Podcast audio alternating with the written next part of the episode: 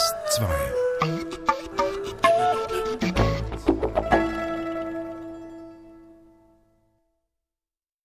DRS 2. Atlas, Menschen, Landschaften, Musik heute mit Jennifer Kakshuri am Mikrofon. Es geht über den Atlantik an die Ostküste der USA in die Stadt der Städte nach New York.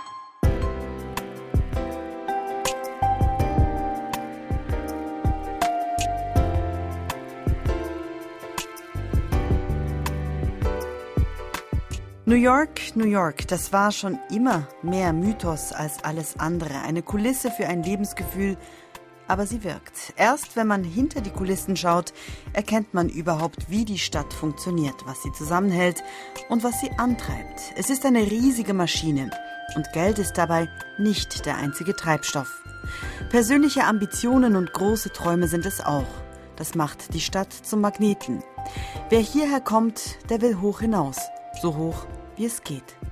Einer, der es geschafft hat, ist der Schweizer Starkoch Daniel Humm. Ihm und weiteren Menschen in New York begegnen wir in der kommenden Stunde. Wir sind heute kulinarisch unterwegs in der Metropole an der Ostküste. Eine Sendung von Atlas-Reporter Jürgen Kalver.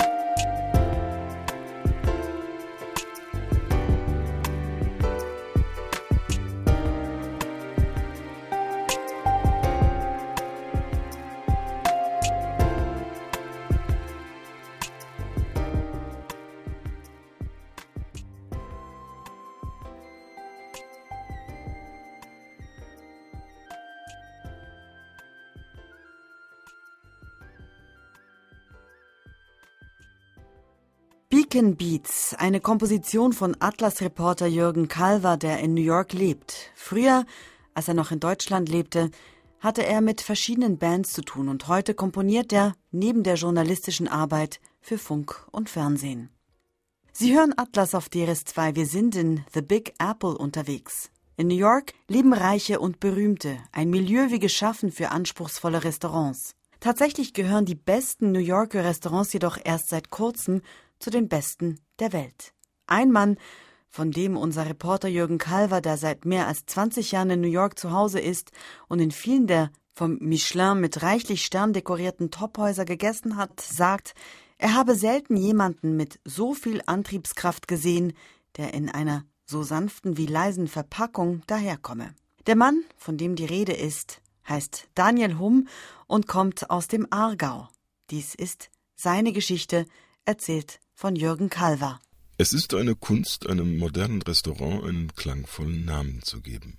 Die schlechteste Variante ist sicher diese, man nimmt einfach die Adresse und zeigt so eine besondere Ortsverbundenheit. Die Adresse, sie ist das Programm. Ein solches Konzept hätte noch vor 30 Jahren in New York niemand verstanden. In der Stadt, in der fein betuchte Banker von der Wall Street den Ton angeben, herrschte, man muss es so sagen, null kulinarische Fantasie. Fine Dining, feines Essen, das war ein dickes Steak, kaum gebraten. Man trank Martinis. Vorher und gerne auch dazu. Warum das heute anders ist? Es hat viele Gründe. Unter anderem den, dass sich in den USA vieles, wenn es erstmal angeschoben ist, mit einem enormen Tempo entwickelt.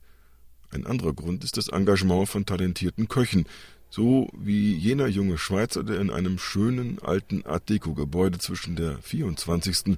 und 25. Straße residiert. Der Name des Restaurants ist so simpel wie seine Adresse. 11 Madison Park. Der Name des Kochs? Daniel Humm. 36, ein Aargauer vom Dorf, der vor elf Jahren dem Gasthaus zum Gupf in Rehetobel und der Schweiz den Rücken zukehrte. Er sprach nur ein paar Brocken Englisch, doch Energie und Ehrgeiz brachten ihn weiter. Heute setzt Hum zusammen mit einer kleinen Gruppe von Kollegen wie den Franzosen Daniel Boulou und Jean-Georges von Gerichten und dem Amerikaner Thomas Keller jeden Abend Standards in Sachen Genuss. New York kann kulinarisch endlich mithalten mit Paris. mit London, mit Tokio. Der Guide Michelin gab Hum seine höchste Bewertung, drei Sterne. Für manche Kritiker gehört er zu den zehn besten Küchenchefs der Welt und zu den einfallsreichsten. Jedes Jahr kommen im 11 Madison Park 100 von Grund auf neu komponierte Gerichte auf den Tisch. Wir vergleichen das mit einer Broadway-Show. Der Gast ist sicher drei, vier Stunden da und wir nehmen die Leute ein bisschen auf eine Journey. Und wir erzählen äh, gewisse Geschichten erzählen mit gewissen Sachen, die wir machen. Unser Restaurant ist im Herzen von New York. Wir haben Fenster, die auf den Madison Square Park raus schauen. Man sieht das Flatiron Building. Und es ist ja also wahnsinnig verantwortlich, finde ich, dass wir auch im Essen, das wir servieren, dass wir uns wahnsinnig auf New York konzentrieren. Also wenn man unser Erlebnis in einer anderen Stadt hätte, dann würde es total keinen Sinn machen. Die Stadt ist eine Betonwüste. Da wachsen nur Wolkenkratzer. Die neue New Yorker Gourmet-Identität speist sich denn auch aus dem Umland. Das besitzt mit die besten Obst- und Gemüseanbaugebiete in Amerika. Der Atlantik vor der Tür liefert die frischen Meeresfische und Krustentiere, auch nicht zu verachten der Wein aus Long Island. All das kann einen sehr inspirieren, sagt Daniel Hum, dem nach so langer Zeit schon mal englische Wörter in die Sprache aus der Heimat rutschen und der in dem stilvollen Restaurant am liebsten leise Jazz aus den Lautsprechern perlen lässt. Miles Davis ist einer seiner Favoriten. Seit sechs Jahren arbeitet er hier im 11 Madison Park, zunächst als angestellter Küchenchef, seit einem Jahr auf eigene Rechnung. Wer hier essen will, braucht Zeit. Vier Wochen lang im Voraus muss man reservieren, aber Zeit, die braucht auch Daniel Humm, vor allem wenn es um neue Ideen geht. Eine von denen beschreibt er an einem Nachmittag im Vorübergehen in der großen Küche, als er an einem Teller stehen bleibt. Es geht um Krevetten, frisch aus dem Meer, nur leicht angedünstet, damit der süßliche Geschmack nicht verloren geht. Das ist ein neues Gericht. Wir sind seit zwei Wochen an dem Gericht am Arbeiten. Und ich glaube, wir sind immer noch ein Zeitchen weg vom vom, vom fertigen Gericht, aber jeden Tag machen wir kleine Fortschritte. Hey, the ones I took, the ones I took the other like two weeks ago or so, was this this? Er weiß schon, was das Rezept am Ende zu einem besonderen Genusserlebnis machen wird. Nicht nur diese Idee mit dem knusprigen wilden Reis und das Bekenntnis zu einfachen Kompositionen mit möglichst wenigen Zutaten. Und dann haben wir alles die, die wilden Kräuter, die wir selber ähm, finden, außerhalb von New York. Also, wir haben zwei Leute, die wir angestellt haben, die für uns jeden Tag äh, auf den Feldern sind und im Wald und Sachen suchen. Ja. Zwei, die Kräuter suchen. 75, die kochen. Insgesamt 150 Angestellte, die für den Betrieb in einem Restaurant verantwortlich sind, dessen hervorragenden Ruf Daniel Humm noch ausbauen will. Mit jenem Selbstvertrauen, ohne dass man in New York nicht den alles überragenden Erfolg erreichen kann. In diesem Herbst wird das 195 Dollar teure Nachtessen auf vier Stunden ausgedehnt. Zwölf Gänge, angereichert mit Illusion und Optik, um die Sinne der Gäste gefangen zu nehmen. Fisch wird unter einer nebelgefüllten Glasglocke serviert. Für die Präsentation der Desserts hat sich der Koch die Hilfsdienste von zwei namhaften Zauberkünstlern versichert und eine Idee aus der Welt der Kartentricks integriert. Die Kellner mussten lernen, wie man wie ein Magier mit den Karten hantiert, damit es für die Gäste wie eine unterhaltsame Showeinlage wirkt. Wer nichts wagt, der kann in New York nichts gewinnen. In einem kleinen Raum hinter der Küche hat er sein Büro, ein fensterloses Verlies mit Platz für einen Schreibtisch und die Brigade der fünf Top-Assistenten, die stehen dicht gedrängt nebeneinander, wenn sie ihre Kreationen präsentieren und ihr Boss zum Besteck greift. Sauce is kind of the main component of the dish. It's like a lobster, red pepper based, juice based lobster sauce. Steeped with What is? So love it. Love it. And what is this? Shishito peppers and then the scallop that I kind of cured. Like, Hummer bei Hum mit einer Shishido-Chili-Soße und Jakobsmuscheln. Das gefällt mir, sagt der Chef. Was bedeutet, dieses Gericht wird schon bald auf der Speisekarte stehen. Es wird dann zwei Monate serviert werden und dann für immer in dem großen kollektiven Gedächtnis der Stadt verschwinden. from red pepper. and, uh, and then spread on that. It's like Apropos Speisekarte, auf der steht im 11 Madison Park immer nur ganz wenig. in einem grafisch strengen Tableau und in einer nüchternen Schrift liest man allenfalls nur die Gattungsbegriffe Makrele oder Rindfleisch oder Blumenkohl. Das ist Holmes Stil, ein bisschen geheimnisvoll, aber klar und übersichtlich zugleich. Wir reden viel von dem kreativ auf dem Teller und kreativ außerhalb vom Teller. Die Kreativität muss wirklich sich im ganzen Erlebnis zeigen. Wie die Speiskarte aussieht oder wie jeder Aspekt von was wir machen. Man muss alles hinterfragen. Das ist das Schöne an unserem Beruf. Äh, so Kreativität ist eigentlich grenzenlos. Sie verlangt Konzentration und Einsatzwillen von morgens um 10 bis abends die letzten Gäste gehen.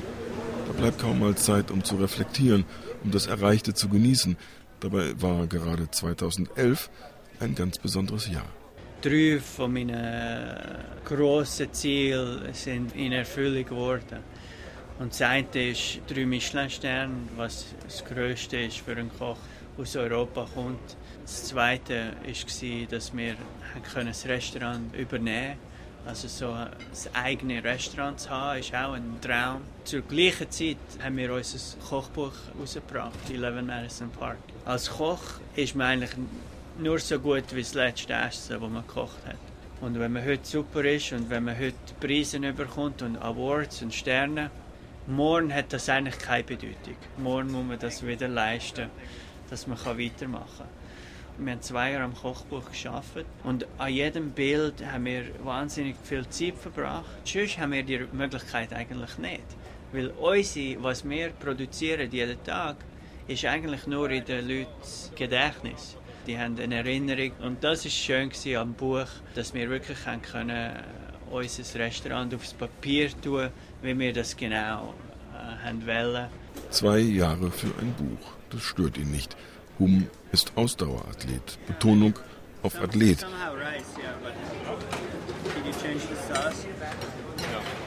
Der großgewachsene, schlanke Mann hat kein Gramm von dem vielen Essen angesetzt, das er in seinem Leben probiert hat. Er fährt Mountainbike und läuft den anspruchsvollen New York Marathon, den er mit einer ganz erstaunlichen Zeit von unter drei Stunden abspult. Das reicht für eine Platzierung unter den 500 schnellsten von 30.000, die in New York an den Start gehen. Im Winter verbringt er seine Ferien in Arosa. Dort steht er meistens auf dem Snowboard. Als er nach New York kam, hatte er sich Ziele gesetzt und wusste, das geht nur mit den Gästen, nicht gegen sie.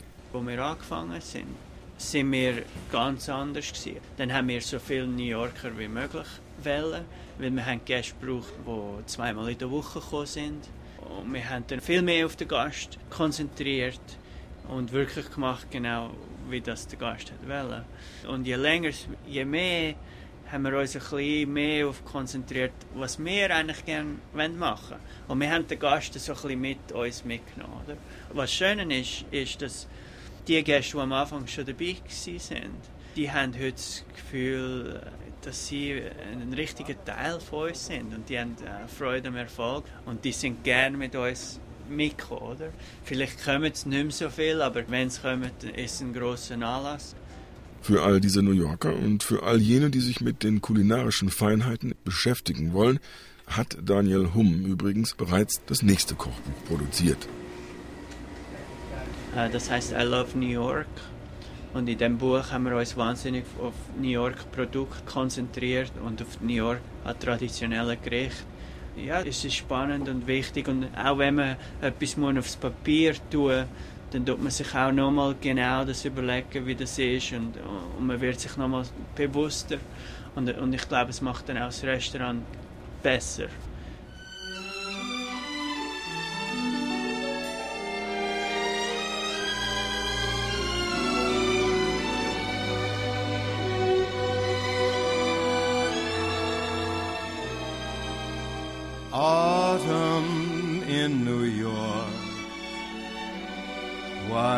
Does it seem so inviting?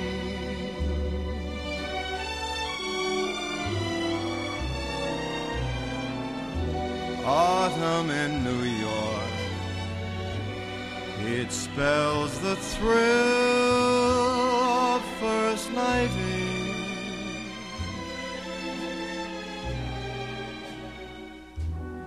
Glittering crowds shimmering clouds in canyons of steel. They're making me feel I'm home.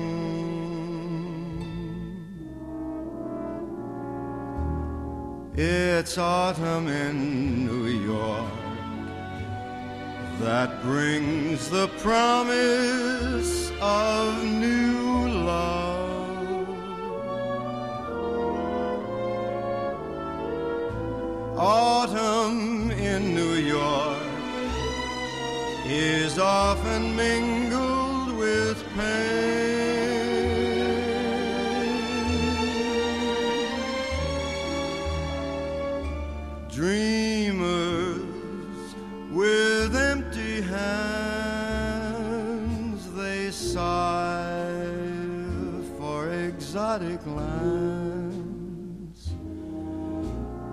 It's autumn in New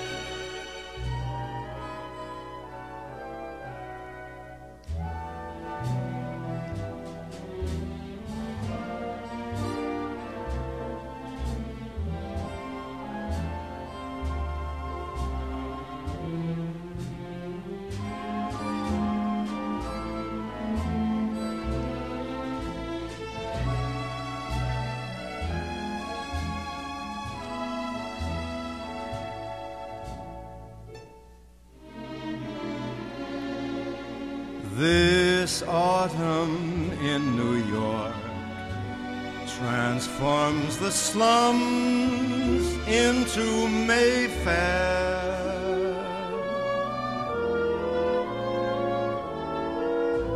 Autumn in New York, you'll need no castles in Spain.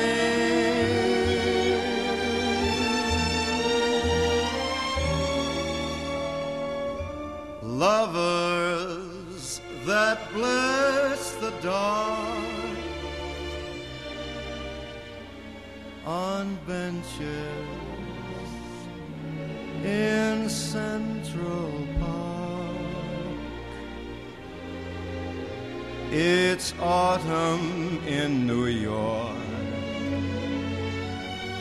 It's good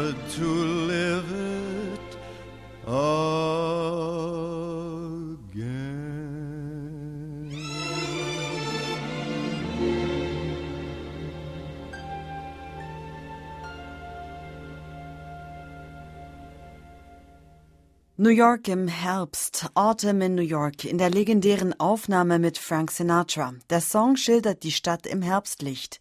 Glitzernde Menschenmassen und schimmernde Wolken in Schluchten aus Stahl. Sie lassen mich spüren, dass ich hier zu Hause bin, singt Sinatra. Der Wandel, den eine lebendige Metropole durchmacht und mitmacht, ist ein ständiger und faszinierender Prozess. Vor allem in New York, wo es so rastlos zugeht wie in kaum einer anderen Stadt und wo es jede Menge Financiers gibt, die ein paar Millionen übrig machen wollen, um ein Restaurant auf die Beine zu stellen. Die Attraktion, trotz solch hoher Anfangsinvestitionen, sind florierende Restaurants in Manhattan innerhalb von einem Jahr aus den roten Zahlen heraus. Und alle verdienen. Die Geldgeber, die Chefköche. Damit das funktioniert, muss aber das Umfeld stimmen, vor allem die Versorgung mit Rohprodukten.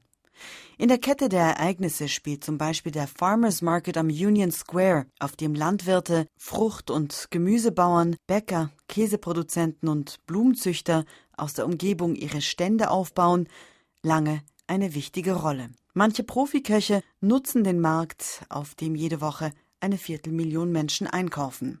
Aber das, dieser Farmers Market auf dem Union Square, reicht den Tophäusern nicht. Sie müssen ständig etwas auf den Tisch bringen, was frisch ist und schmeckt. Erst recht, seitdem unter dem Begriff Farm to Table eine neue Kategorie von Lokalen entstanden ist, die den Bezug zwischen der Natur draußen vor den Toren der Stadt und dem Genusserlebnis auf einen knappen und romantisch geprägten Nenner bringen. Frisch geerntet auf den Tisch. Das hat einen der besten New Yorker Köche vor ein paar Jahren auf interessante Abwege gebracht. Er ließ die Hitze und die Hektik der Restaurantküche hinter sich und baute draußen auf dem Land etwas Neues auf. Der Beitrag von Jürgen Kalver. Eigentlich ist der Bäckersohn aus der Gegend von Baden-Baden nicht weit vom Stamm gelandet. Eberhard Müller wurde Koch. Aber geografisch muss man wohl eher von einer Verpflanzung sprechen. Denn Müller zog es nach einer Wintersaison in Klosters und einigen Jahren in Paris nach Amerika. Nach New York, wo er lange als einsamer Rufer in der kulinarischen Wüste wirkte. Das begann im Restaurant hoch oben im World Trade Center Windows on the World, von dem man einen fantastischen Blick auf Manhattan und Brooklyn hatte. 1986 habe ich dann in Bernardin angefangen, Le Bernardin, in, in, und habe mit denen das Restaurant aufgemacht.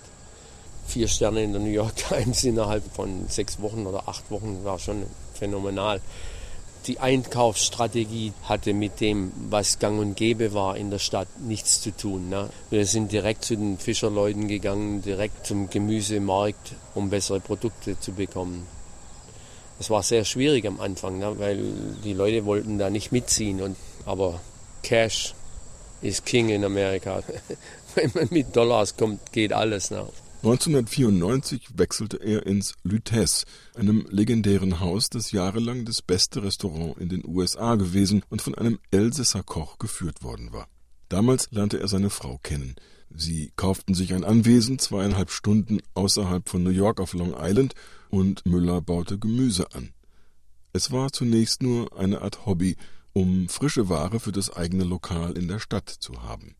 Aber aus der kleinen Nebenaktivität entwickelte sich schon bald sehr viel mehr.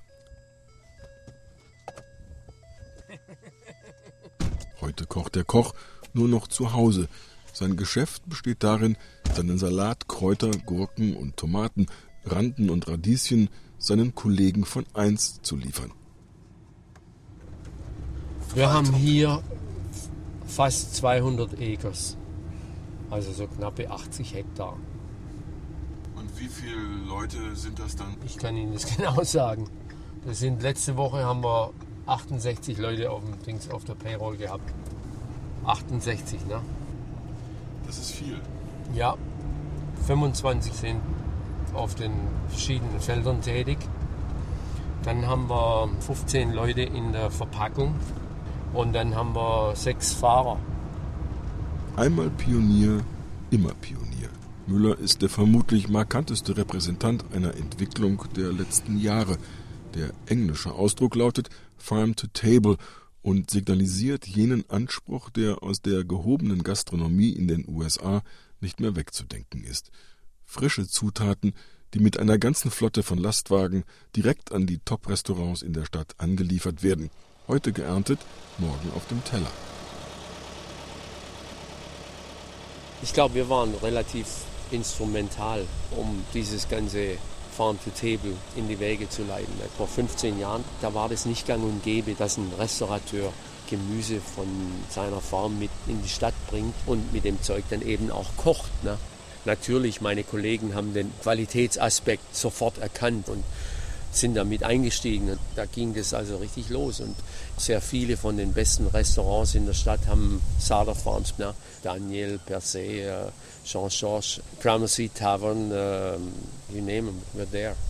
Die Köche wissen, dass sie mit besonderen Wünschen bei Eberhard Müller ein offenes Ohr finden. Jedes Mal, wenn ich die sehe oder wenn wir uns irgendwo treffen, da wird immer wieder gesagt, hey, I would like to. Wie sieht es aus? Wann kommt ein Feldsalat? Irgendeine Gemüsesorte, die irgendjemand gesehen hat. Sehr oft bringt einer von den Chefs ein bisschen Samen mit aus Italien oder aus Spanien oder aus Südamerika oder weiß der Kuckuck woher. Und ich sage, kannst du nicht mal probieren? Und wir machen das dann auch. Ne? Müllers Erfolg basiert auf einer einfachen Kalkulation. Er ist näher dran am Absatzmarkt und er ist schneller als die Massenware, die aus Kalifornien angeliefert wird. Die braucht mehr als fünf bis sechs Tage, bis sie in den Großmärkten ankommt und noch länger, bis sie in den Läden verkauft wird. Von unserer Farm hier von Katschauk, was heute geerntet wird, geht heute Abend auf den LKW und wird ausgeliefert. So, wir haben also diesen riesen Vorteil, dass wir diese Marktnähe haben. Der Bedarf und das, die Nachfrage für unser Produkt übersteigt unsere Produktionskapazitäten. Kapazitäten, zu denen nicht nur die beackerten Flächen direkt am Long Island Sound gehören und dieses besondere Mikroklima, das lange Wachstumsperioden wie weiter südlich in Virginia ermöglicht, sondern auch ein großes Kühlhaus einige Kilometer entfernt, in dem die Ware gewaschen, sortiert und abgepackt wird.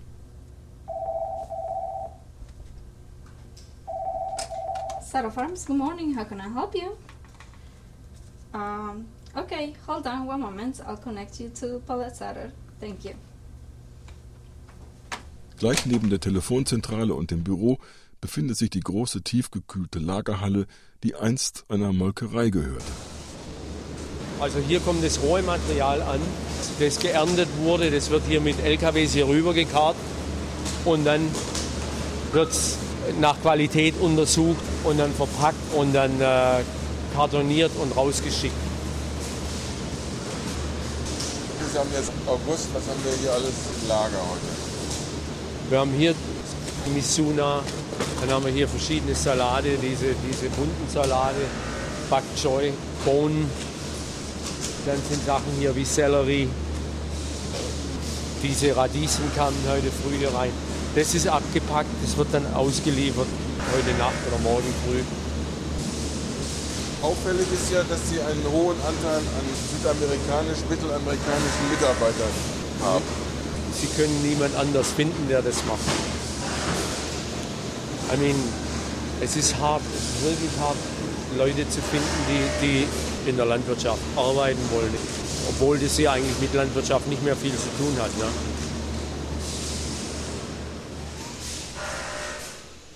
Aber wer hier arbeitet, der bleibt gerne und zieht jeden Herbst mit dem gesamten Betrieb um.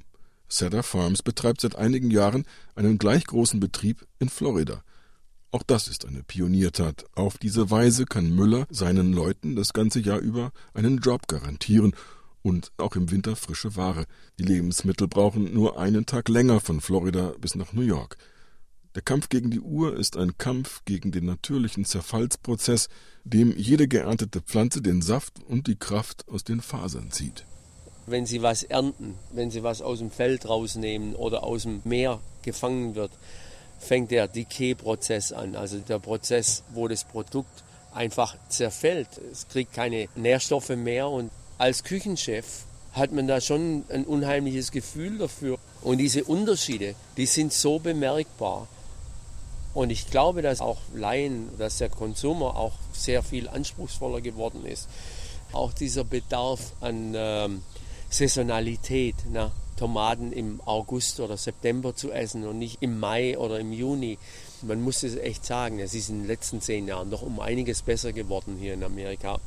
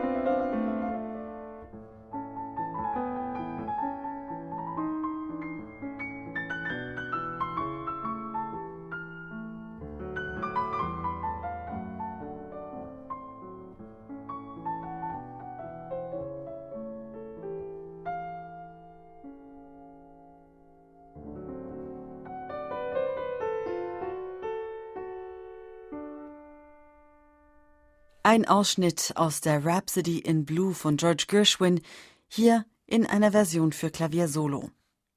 Wer A sagt, muss auch B sagen. Und in New York auch manchmal C. A und B und C, das sind die neuen Bewertungen für die Sauberkeit in Restaurants. 24.000 gibt es in der Stadt, wozu auch Fastfood-Filialen gehören wie jene im West Village von Manhattan, die eine traurige Berühmtheit erlangten. Sie schafft es dank ihrer Rattenplage amerikaweit ins Fernsehen. Alle Restaurants unterliegen der Aufsicht der Stadtverwaltung. Und die beschäftigt knapp 200 Inspektoren und Inspektorinnen, die nichts anderes tun, als diese Lokale zu kontrollieren und bewerten. Und diese Bewertung kann jeder und jede sehen. Das heißt, die mehr als 50 Millionen Besucherinnen und Besucher, die jedes Jahr nach New York kommen und auf der Suche nach einem schmackhaften Imbiss durch die Avenues und Straßen spazieren. Jürgen Kalver berichtet. Ich lebe seit mehr als 20 Jahren auf der Upper West Side von Manhattan.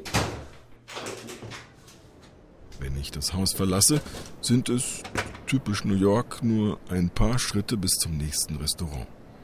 Die Auswahl ist groß. Links gibt es an der nächsten Straßenecke ein indisches Lokal und einen Italiener.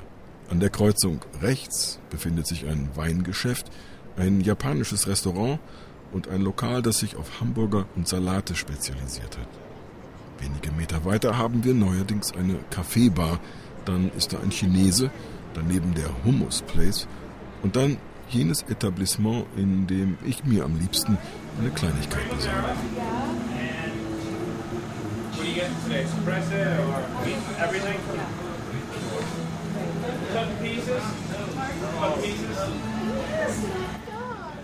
Hier im Keller gibt es Pizza, die sicher zum Besten gehört, was es in dieser ziemlich pizzaverrückten Stadt gibt.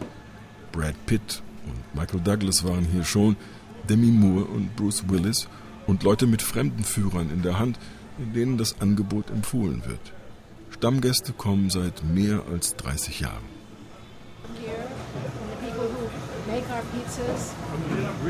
Look at that. Look at those tomatoes, broccoli. What? It's so fresh. Doch seit einer Weile hat meine Pizzeria ein Problem. Wirklich gerne mag niemand darüber reden. Es ist delikat, sagt der Juniorchef. We've been in business over 35 years, and the health department has been setting some new arbitrary rating system where letters mean something but they really don't. Die Buchstaben, von denen er spricht, lauten A, B und C. Sie sind dem amerikanischen Schulnotensystem entlehnt. Sie spiegeln wider, was die Gesundheitsinspektoren der Stadt bei ihren unangemeldeten Besuchen vorgefunden haben. Aber das ist nicht das Besondere. Das Besondere ist, jedes Restaurant muss die Benotung neuerdings auf einem 20 mal 20 Zentimeter großen Aufkleber an die Tür oder ins Schaufenster hängen. So etwas tut weh. Meine Pizzeria hat ein B erhalten. The C might look bad to the customer or to the general public, so the ratings can hurt, and I've seen people walk away. It's in the guise of, of, oh, we're trying to protect the public, which is not true. The only thing they really care about is money. As a lot of people know, New York State and New York City are very broke, and this is one of the few departments that actually brings in revenue for the city. New York ist sehr pleite, sagt er, der Juniorchef. Das Programm der Gesundheitsbehörde sei nur ein Versuch, Geld in die Kasse der Stadt zu bringen. Denn die Inspektoren verhängen gleichzeitig Geldbußen bis zu 1000 Dollar. Das größte Problem der Restaurantbesitzer ist jedoch, mit einem B und erst recht mit einem C steht man am Pranger. Meine kleine Pizzeria bekam ihr B, weil die Inspektoren gerissene Fußbodenkarren fanden, in denen sich theoretisch Bakterien einnisten können. Und weil die Eingangstür nicht ganz dicht schloss. Auch das ein Makel. Verantwortlich wäre eigentlich der Hauswirt. Das neue System wirkt ziemlich drakonisch, aber in einer Stadt, in der man im Sommer mit Kakerlaken kämpft, in der es eine beachtliche Wanzenplage gibt und wo Ratten in der U-Bahn herumlaufen, kann man gesundheitliche Risiken nicht einfach ignorieren. Denn Millionen von New Yorkern gehen oft und gerne zum Nachtessen in Restaurants oder sie rufen an und lassen sich etwas direkt nach Hause liefern. Das Notensystem soll den Kunden helfen, sagt der stellvertretende Health Commissioner Dan Cass der in der Stadtverwaltung des gesundheitsbewussten Bürgermeisters Michael Bloomberg die Verantwortung für die neue plakative Maßnahme hat. Und die Kunden, sie seien zufrieden. Aber auch viele Restaurantbesitzer, denn jedes Mal, wenn das Fernsehen mit der Kamera eine Ratte in einer Küche einfängt, schlägt es auf die gesamte Branche in der Stadt zurück. If you ask the 8 million plus New Yorkers how they feel about it, they love it. I mean, we've done independent polling. Over 90% support it, approve it, don't want to see it changed. More than two thirds use them in their decision making. My sense is that most restaurants also like the grades. The industry as a whole frequently had a black eye. You know, there were incidents where someone would film rats running around a restaurant, or there were outbreaks of illness that people became aware of, and it makes some people nervous about dining out. Nicht alle haben das System wirklich verstanden, wie eine Stichprobe schräg gegenüber von meiner Pizzeria neulich ergab. Im Hamburger Restaurant, das einen Teil seiner Gäste bei warmem Wetter an den Tischen auf dem Trottoir bedient. Die Note ein B. Ich fragte ein Paar, das gerade bestellt hatte, ob sie den Aufkleber an der Tür bemerkt hätten. Sie hatten nicht. Ihre Antworten zeigten, wie widersprüchlich zwei Menschen mit derselben Information umgehen. Der Mann reagierte defensiv. Seine Begleiterin war kurz davor aufzustehen und zu gehen. Sie bringen mich um, sagte sie. Es klang, als hätte ich da mit meinem Hinweis jemanden den Abend verdorben. Und zwar ehe der richtig angefangen hatte. I want to have a good night. You're killing me. Talk to someone else and come back. Tell us what they say. Also ging ich lieber. Dabei ist das Resultat der erzwungenen Transparenz schon jetzt messbar. Die Restaurants in New York strengen sich an. Die Zahl der A-Noten steigt ständig und noch etwas anderes weisen die Statistiken der Behörde aus, sagt Dan Cass. Die Zahl der Lebensmittelvergiftungen ist zurückgegangen, zum ersten Mal innerhalb der letzten zehn Jahre. We want to track illness in New York City that we think is attributable to eating out. salmonella, which is the most common foodborne infectious illness that's spread, the rates have declined fairly significantly. And really, for the first time in New York City in 10 years, have they come down.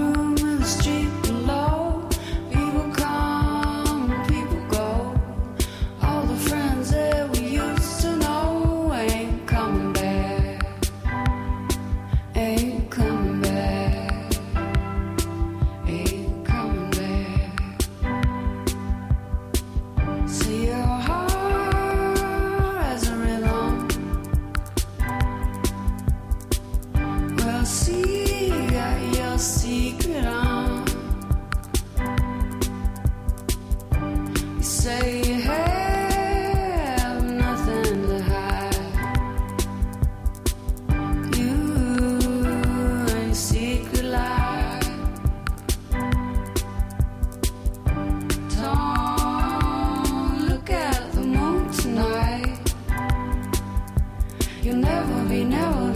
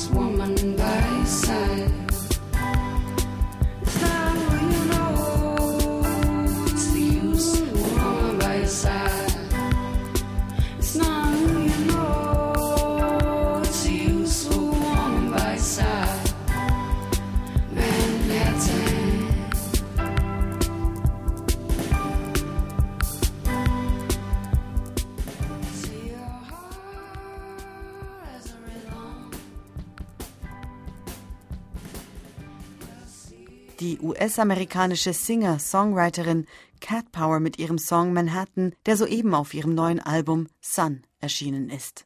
Das amerikanischste aller Gerichte hat einen für das Metzgerhandwerk typischen Namen, der sich auf einer Landkarte voller Bezeichnungen vom Wiener und Frankfurter Würstchen, Parmaschinken und Genueser Salami wiederfindet. Der Hamburger, benannt nach einer Stadt, die vermutlich in der Entstehungsgeschichte irgendeine Rolle gespielt hat. Nur niemand weiß ganz genau welche.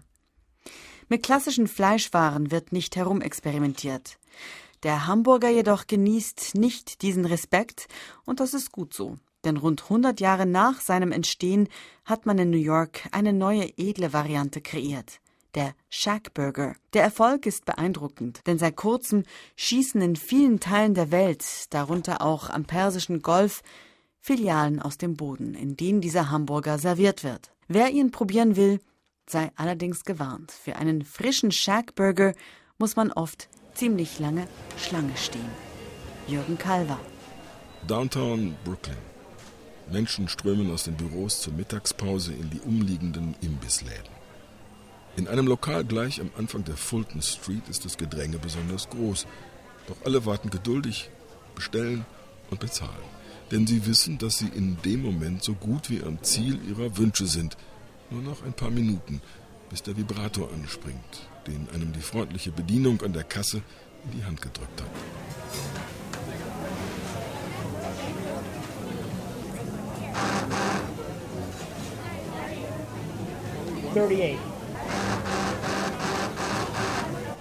Das ist das Signal. Der Hamburger ist fertig frisch zubereitet und heiß, außen von der Hitze leicht angekühlt, was Fleisch diesen herzhaften Geruch und Geschmack verleiht. Es ist nicht irgendein Hamburger. Nein, es ist New Yorks besonderer Beitrag zu diesem Kulturgut des amerikanischen Essens. Es ist der Shackburger. So what we do is we take our patty and we smash it onto our griddle. And what we want to do is sear it, lock in all those juices, and create a nice, crunchy, salty crust on the outside. And then all we put on top is classic American cheese. And we serve that on a griddled and toasted potato roll with a little bit of our signature shack sauce, some lettuce, and two slices of uh, tomato. Nice and simple, and it's all about the beef with some other delicious ingredients in there to kind of make it fun. Das ist Mark Rosati, verantwortlich für das kulinarische Gesamtbild bei Shake Shack. Wir nehmen das Fleisch und hauen es auf dem Grillblech flach, sagt er. Wir wollen es scharf anbraten, um den Saft einzuschließen und außen eine Kruste zu bekommen. Shake Shack ist eine dieser ungewöhnlichen New Yorker Erfolgsgeschichten und ein regelrechtes Phänomen.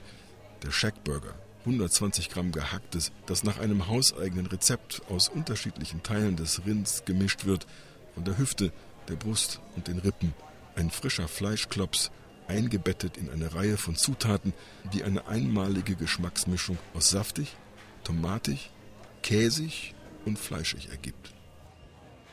Selbst über das Brötchen, das alles zusammenhält, wurde intensiv nachgedacht. Es ist besonders weich und enthält Kartoffelmehl. Der Shackburger ist so etwas wie der edle Hamburger schlechthin, eine Fastfood-Delikatesse. Für die stehen hungrige Menschen vor der Urfiliale im Madison Square Park in Downtown Manhattan tatsächlich bisweilen länger als eine Stunde an. Shake Shack hat Kultstatus und überzeugt auch New York Touristen, für die dieser Hamburger oft noch etwas völlig Neues ist, wie dieser junge Mann aus Stuttgart, der neulich seinen Eindruck schilderte, nachdem er seinen ersten Shackburger verzehrt hatte, zum Preis von 4,55 Dollar. Ich bin jetzt hier in das Restaurant reingegangen, habe jetzt null Ahnung gehabt, was mich da erwartet. Also man merkt schon, dass es jetzt nicht irgendwie eine stinknormale Fastfood-Kette ist. Kann man schon sagen, ist eine andere Welt. Und die Pommes, wenn ich so bei McDonalds esse, mag ich sie nicht so, aber die waren jetzt echt hier, von der Qualität her waren sie richtig lecker. Und wenn man hier das sieht auf dem Burger, spezielle Haussoße vom Haus drauf, Salat, ein richtig guter Käse, der richtig verschmilzt. Also vom Geschmack her richtig gut. Was ist das Erfolgsgeheimnis an dieser Verfeinerung eines simplen Fleischklopses, der vor etwas mehr als 100 Jahren entwickelt wurde und anschließend zum Inbegriff für billiges amerikanisches Essen wurde? Sicher auch die Präsentation, denn der Shackburger kommt in einer an einer Seite offenen Wachspapiertüte daher. Nicht nur sieht man alle seine übereinander geschichteten Zutaten, er kann auf diese Weise besser ausdampfen. Komplett in Papier eingewickelt würde der Salat welk. In Brooklyn, wo jemand wie dieser Mann, Lawrence heißt er, einmal pro Woche die Filiale an der Fulton Street ansteuert, ist die Frische der Zutaten das Entscheidende. I know that it's fresh. I know it's ground fresh. I know this isn't something that's sitting for days or even hours. It just moves it all out. That's the attraction of this place. They appreciate fresh here. You can go to McDonald's and get a stale bun, or Burger King and get a stale bun and, and dry meat. You can come here and get a fresh burger cooked 100% well. Not medium rare, not rare, but well, which a lot of people like well considering all the dangers out there of raw meat, contamination and whatnot. Lawrence weiß, wovon er redet. Er arbeitet im Fleischerladen seines Bruders. Statt ausgetrocknetes Fleisch und altbackene Brötchen sei eben alles frisch und 100% durchgebraten, nicht halb roh oder roh. Auch das ein Pluspunkt im Kampf gegen gesundheitsgefährdende Keime und bakterielle Verunreinigung. Der Shackburger hat natürlich einen Erfinder. Er heißt Danny Meyer, ist ein ambitionierter Koch und betreibt eine ganze Reihe von Restaurants in der Stadt. Meyer war übrigens jener Mann, der einst das Eleven Madison Park aufmachte, der später Daniel Humm verpflichtete und der dem Schweizer die Möglichkeit gab, sich zu einem der besten Köche der Welt zu entwickeln. Der Madison Square Park gleich vor dem Nobel Restaurant, das ist der Ort, an dem die Shake Shack Geschichte begann. Am Anfang eher als flausige Idee und mit einem kleinen Hotdog-Wagen, aber ab 2004 wurde daraus viel mehr. Ein richtiges Gebäude nämlich, mit einer Speisekarte, mit Milchshakes, mit sogenanntem Frozen Custard, einer Eiscreme-ähnlichen Masse, für die auch Eier verwendet werden, und mit dem Shackburger.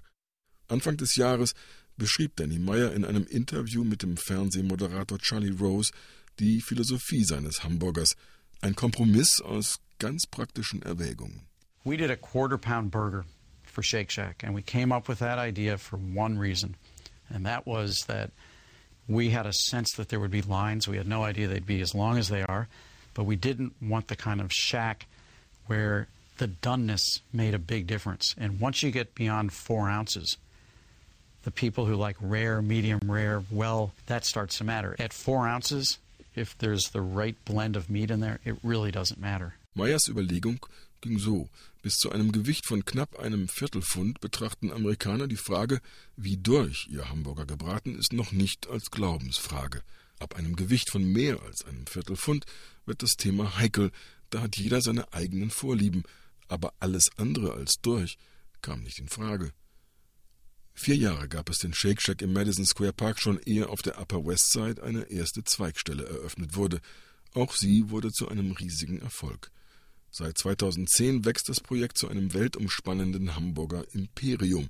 Es gibt mittlerweile Filialen in Miami, Philadelphia und seit 2011 auch in Dubai und Kuwait.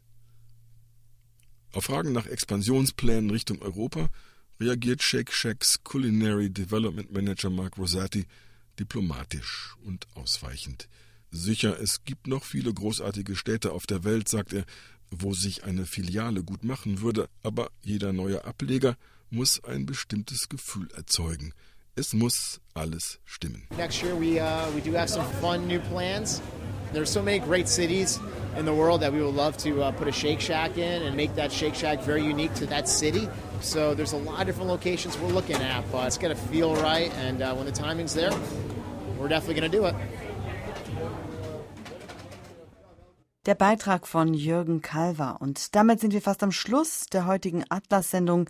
Jürgen Kalver hat in New York alle Beiträge dieser Sendung gestaltet.